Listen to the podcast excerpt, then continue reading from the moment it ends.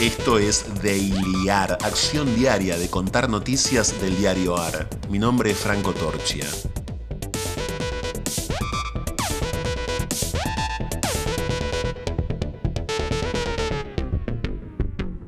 una tregua en la fatiga, mucha expectativa, renovación, horas por delante y el mejor momento, el comienzo. A pesar del pesar, hay un montón de cosas reversibles.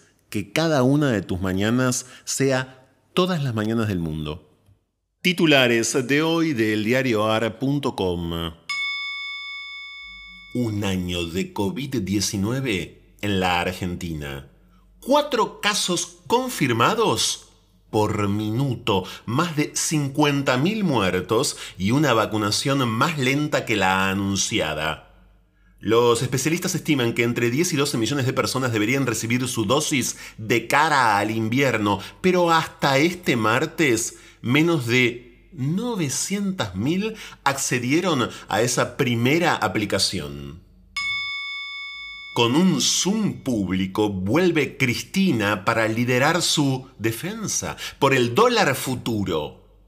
Busca frenar el inicio de un nuevo juicio oral y público en su contra y dará su propio alegato, confirmó el abogado de la vicepresidenta. Será este jueves y se transmitirá en vivo. Es en el marco de las críticas del presidente al poder, poder judicial. Sin Duhovne, la mesa de economistas que asesora a Macri salió al contragolpe. La mesa virtual de economistas del expresidente le respondió a Alberto Fernández, quien anunció una querella por el préstamo tomado por Cambiemos con el FMI. Duhovne, Lacunza, Sandleris y La Espina comparten un grupo de WhatsApp en el que intercambian opiniones. Consagrado a la actividad... ¿Consagrado? A la actividad privada, el exministro Duhovne no se pronunció en público. Vergüenza. Desamparados de San Juan. A más de un mes del terremoto, 60 familias viven aún a la intemperie. Según relevamientos oficiales, hay más de 900 casas destruidas totalmente tras el temblor del 18 de enero. Un centenar viven bajo un techo improvisado con nylon y cuatro palos, mientras aguardan un módulo de emergencia o ayuda en materiales para volver a levantar una casa. Muerto el último varón por coronavirus, se extingue en Brasil el pueblo Juma, originario de la Amazonía. A principios del siglo XX, en la comunidad indígena Juma que cazaba, pescaba y trabajaba la tierra en el sur de la Amazonas, vivían 15.000 personas. A comienzos del siglo XXI eran una decena. Ahora el pueblo ha quedado sin descendencia al morir el último varón, el octogenario Arucá, saludable antes de enfermar del COVID-19, que lo mató. Orgullo.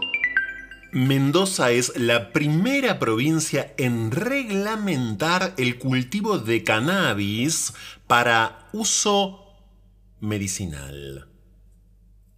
Hasta ahora, quienes tenían la necesidad de acceder a este producto como paliativo o tratamiento estaban obligados a ingresar a un mercado que no garantizaba la calidad medicinal y la composición del producto.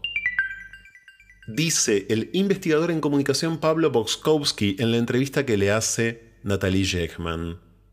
Hoy en día hay muchas más personas que pueden contar sus historias y micropúblicos que se arman a su alrededor. ¿Eso es bueno o es malo? Es malo para algunas cosas y es bueno para otras. Depende también de dónde estás parado. Si vos nunca escuchaste tu voz representada, como le pasa a mucha parte de la sociedad, muy mal no está. Tu voz representada. Tu voz representada tu voz representada. La vida es hermosa a veces, solo a veces y solo un ratito. Encontrar una mirada cómplice que dura mil años apenas un viaje. Mirar a los ojos y tener miedo de sonreír como un tonto, pero hacerlo igual. Y sí, en el tren la vida es hermosa a veces, solo a veces y solo un viaje y eso es solo un ratito. Enamorarte de un pibe que te mira y se sonríe lo que dura un viaje en tren y sí, la vida es hermosa a veces, solo a veces y solo en el furgón del tren.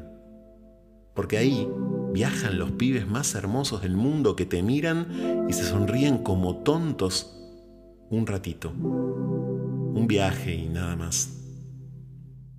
Fragmento de El pibe del furgón del poeta y escritor argentino Yoyoa.